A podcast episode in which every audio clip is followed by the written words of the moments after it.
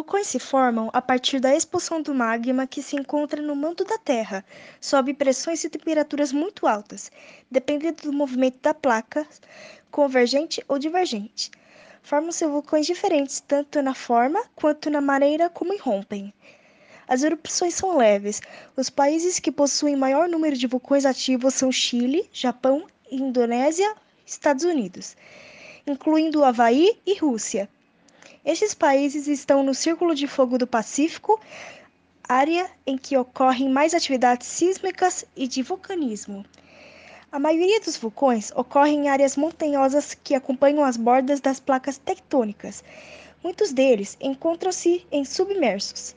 Quando estão distantes da superfície, muitas vezes as erupções nem são percebidas. Entretanto, quando, quando estão em suas rasas, podem formar ilhas de cinzas.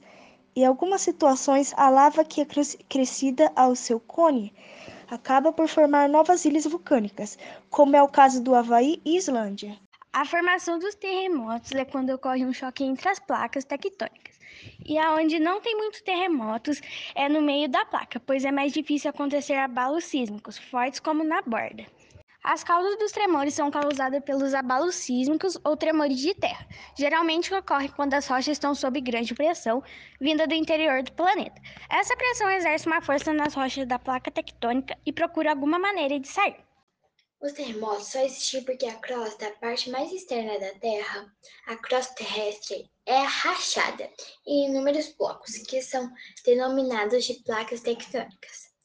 Essas placas flutuam sobre um líquido muito quente e pastoso, chamado de magma, aqueles que os vulcões ejetam. As regiões mais sujeitas a terremotos são aquelas próximas às placas tectônicas e nas regiões em que formam as novas placas.